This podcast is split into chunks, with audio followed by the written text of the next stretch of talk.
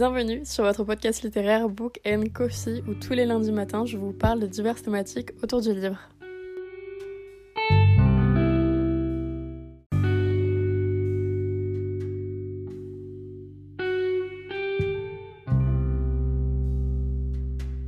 Hola, j'espère que vous allez bien. On se retrouve en ce beau lundi qui n'est pas un lundi, mais le dimanche 24 décembre. Je ne sais pas si vous vous rendez compte, mais c'est la fin des pas de masse aujourd'hui. Je suis déjà hyper nostalgique de cette ère. Et vraiment, je suis également très contente. Parce qu'aujourd'hui, je vais vous retrouver. Et surtout, je vais vous lister un petit peu les livres qu'il faut lire en 2024. C'est un petit peu les livres qui pour moi sont ressortis de mon année 2023, même si bien évidemment il y en a plein d'autres, mais ceux-là, je vous les conseille vraiment. Et j'espère que vous allez pouvoir les découvrir et surtout qu'ils vont faire battre votre petit cœur. Le premier livre que je voulais vous présenter est pour moi vraiment le livre qui a fait battre mon cœur en 2023 et qui vraiment est un livre qu'il faut découvrir, qu'il faut lire, qu'il faut soutenir.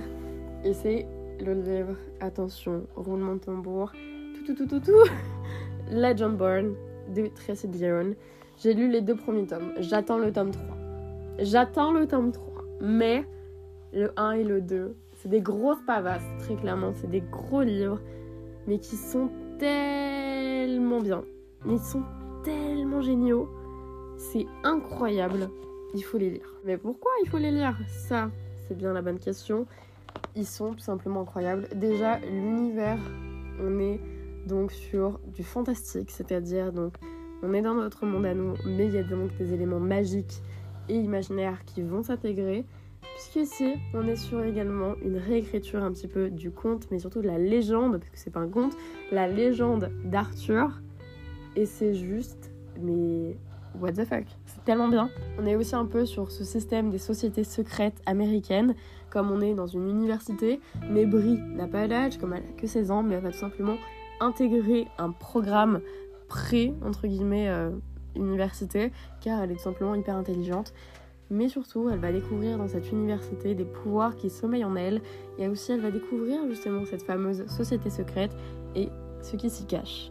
Ce livre est pour moi hyper intéressant car c'est un young adulte, mais qui a tout pour être un new adulte en termes de construction et en termes aussi du coup d'enrichissement à l'intérieur. C'est un livre où vraiment vous avez des actions à chaque chapitre. C'est également sa force car certes il est énorme mais on ne s'ennuie pas parce qu'il se passe toujours 40 milliards d'actions, il se passe toujours 40 milliards de choses à l'intérieur.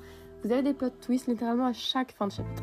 Donc ça vous le gagne en haleine, mais surtout, vous êtes sur les fesses tout le long. En plus de ça, vous avez pas mal d'amitié, mais également pas mal aussi donc de petites relations amoureuses. Vous avez aussi un peu ce système de famille à l'intérieur, mais également de hiérarchie également sociale dedans où on, revient notamment dessus et Brie va devoir en fait affronter un peu tout ça parce que Brie est un perso et surtout une afro-américaine. Je dis afro-américaine mais je sais plus réellement si elle est afro-américaine mais en tout cas en fait c'est tout simplement une personne noire et en fait tout simplement elle va devoir un petit peu se combattre et battre en fait finalement face aux stéréotypes et face surtout à cette fameuse hiérarchie au sein donc de cette société secrète américaine. C'est un livre mais tellement bien, vraiment je vous conseille tellement de le lire. Concernant les tropes, j'ai contre-visité Roi Arthur, magie, racisme, romance, LGBTQIA+. Second livre que j'ai très envie de vous recommander, qui a vraiment bercé pour le coup mon année et qu'il faut vraiment lire, c'est une romance. C'est un peu la seule réelle vraie romance que j'ai envie de vous présenter cette année et c'est tout simplement The Love Hypothesis de l'autrice Alias Elwood. Comment vous dire que j'ai littéralement envie de lire tous les Alias Elwood, mais qui sont pas encore disponibles tous en français. J'ai tellement, mais tellement hâte, et celui-là vraiment m'a prouvé à quel point j'avais envie de lire des romances saines, des romances bienveillantes, des romances où le bad boy n'est plus bad boy, qui est un sweet boy trop mignon. Et aussi, je me suis rendu compte à quel point j'aimais les Grumpy Sunshine. D'ailleurs, il y a quelques semaines, même quelques jours en réalité, je crois qu'il n'y a même pas une semaine, j'ai une très bonne amie à moi qui l'a lu, à savoir que de base elle lit qu'à peu près que des classiques et comment dire qu'elle a adoré, elle a littéralement bouffé et comment dire que j'étais juste trop contente. Je vous ai partagé notamment quelques messages qu'elle m'a envoyés sur Instagram et j'étais tellement heureuse. D'ailleurs, là, elle s'est procurée sous mes conseils Icebreaker. Je l'ai prévenue pour les scènes euh, de sexe et elle m'a dit t'inquiète. Et pareil, elle s'est également procurée Lavender Brain comment dire que vraiment j'ai tellement hâte qu'elle les découvre et qu'elle m'en dise plus sur ce qu'elle en pense. Mais ici, j'ai un peu pas envie de vous dire le résumé, juste pour vous rendre compte à quel point ce livre est juste trop drôle et juste what the fuck avec le premier chapitre. Donc, si vous voulez aller lire, je vous laisse le lire, mais lisez-le sans rien savoir. Je pense que c'est encore mieux parce que le premier chapitre va juste vous faire mourir de rire.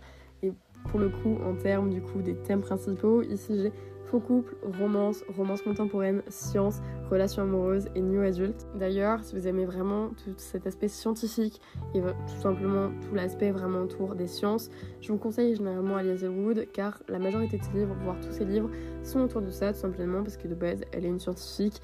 Donc Love and the Brain, qui est du coup un autre livre de cette autrice que j'ai tout autant aimé et qui est vraiment ma star, je l'aime également énormément à peu près au même stade en réalité que leur Hypothesis, parle lui également de science, mais c'est aussi plus autour de la NASA par exemple. Vraiment, lisez The Love Hypothesis si vous voulez une romance hyper mini, hyper bienveillante, mais où il se passe quand même des choses, qui est quand même drôle, etc. Vous pouvez lire ce livre. Le troisième livre que j'avais très envie de parler aujourd'hui, c'est Il était une fois un cœur brisé de l'autrice Stephanie Garber. Il y a le tome 2 qui m'attend et il y a d'ailleurs le premier tome de Caraval qui m'attend également. Mais ce tome 1 est juste incroyable. Et en fait, je me suis pas énormément rendu compte pendant ma lecture. J'adorais ce que je lisais, mais quand je me suis rendu compte à la fin, et même les mois et les semaines qui suivaient et les jours, de l'univers de l'autrice, j'étais en mode, mais c'est incroyable. Cette autrice nous met dans un univers très féerique autour des contes, et autour des contes de fées notamment, et c'est juste fou. C'est le seul univers que je connais et qui est en mon existence avec cet univers et avec vraiment cet aspect aussi féerique. Et c'est juste incroyable. Je m'y attendais absolument pas. Mais pour moi, c'est un univers qui est absolument pas descriptible. Vraiment, j'en perds mes mots, mais c'est pas descriptible à quel point il est génial. Et surtout, à quel point il est très identitaire, c'est-à-dire qu'on sait le reconnaître. C'est vraiment pour moi la force déjà de ce livre. Et même, je sais perso, Jake, Jake, je sais qu'il est dans Caraval, si je dis pas de bêtises, donc comment vous dire que j'ai encore plus hâte de découvrir Caraval, mais oh mon dieu, c'était trop mignon. Et même Evangeline. Evangeline, ma star. J'ai juste trop trop hâte de découvrir ce tome numéro 2, surtout qu'en plus le tome 1 nous laisse un peu pontoise. Vraiment, j'étais en mode ok, d'accord. Bon, je suis plus sûre là. Ah, cette fois-ci, du coup, des thèmes principaux. Pareil, j'ai pas énormément envie de vous dire le résumé, même si je pense que c'est hyper intéressant, mais je pense qu'il faut absolument le lire sans rien savoir encore une fois, et ça va être un peu ça pour tous les livres, mais si on a romance, fantasy, conte, young adulte, vampire, relation entre sœurs. Bam! Bam! C'était tellement bien! Mais... Mais un peu pour quand même un petit peu vous, vous speecher, vous donner un petit peu envie, Evangeline va essayer de faire arrêter le mariage de sa sœur avec son premier amour. Voilà. Le quatrième livre que j'ai envie de vous parler aujourd'hui et qui est encore une fois une romantasy qui pour moi c'est vraiment sorti du lot, donc qui est sorti du lot pour le coup, c'est vraiment Le Pont des Tempêtes de Daniel L. Johnson. C'est un livre par contre hyper cher. Ça, ça me saoule et ça me gaffe parce que du coup énormément de personnes ne peuvent pas tout simplement se le procurer.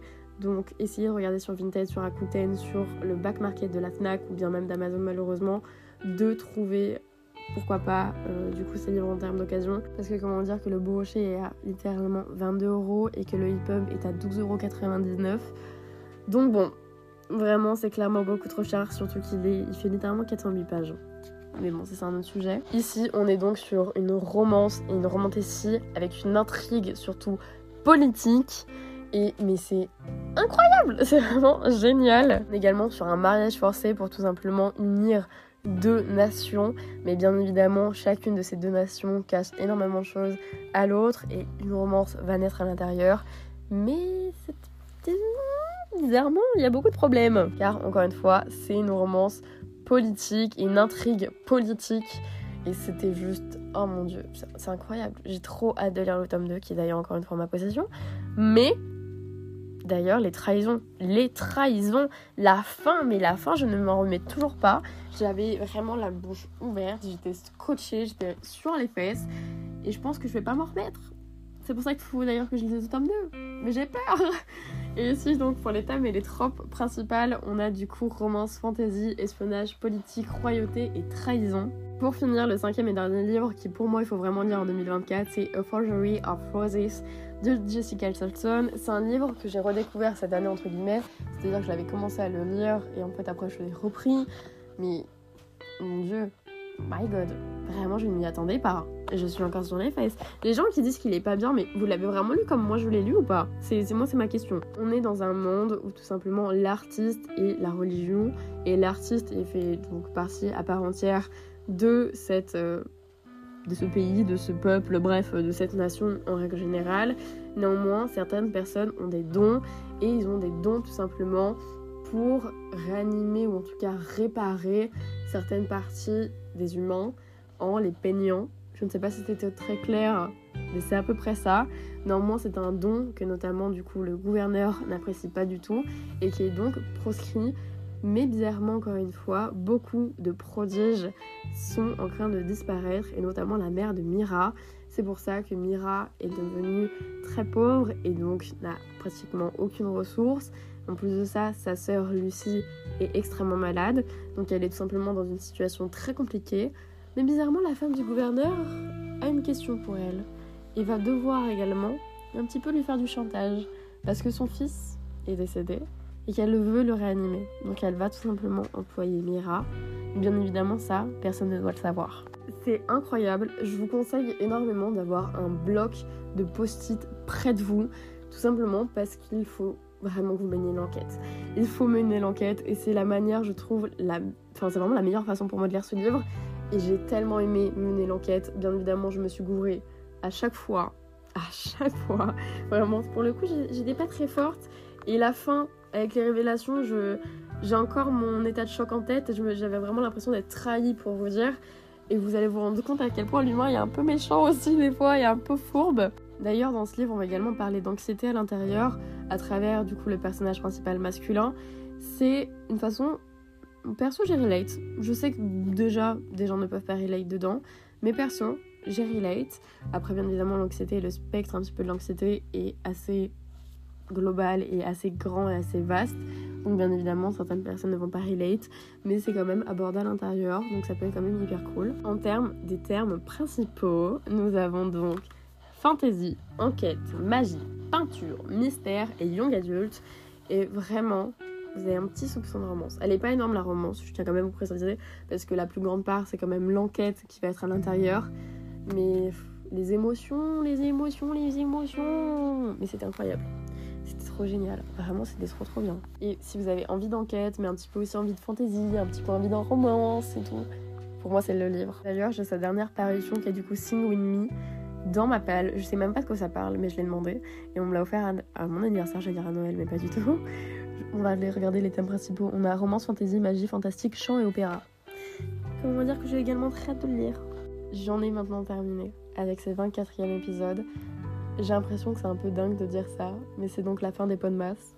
C'est la fin de cette ère des pots de masse et ça me brise le cœur dans un sens parce que oh là là, ça me fait tellement peine. J'ai l'impression que je vais plus pouvoir vous retrouver alors que je peux littéralement vous retrouver chaque semaine. Mais on est terminé.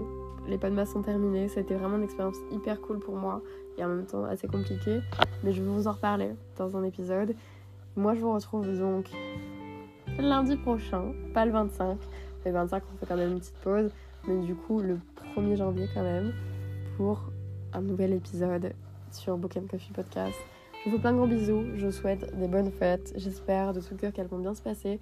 Et si vous êtes seul, envoyez-moi un DM, ou en tout cas moi je vous envoie plein d'amour et plein de reconnaissance envers vous. Bisous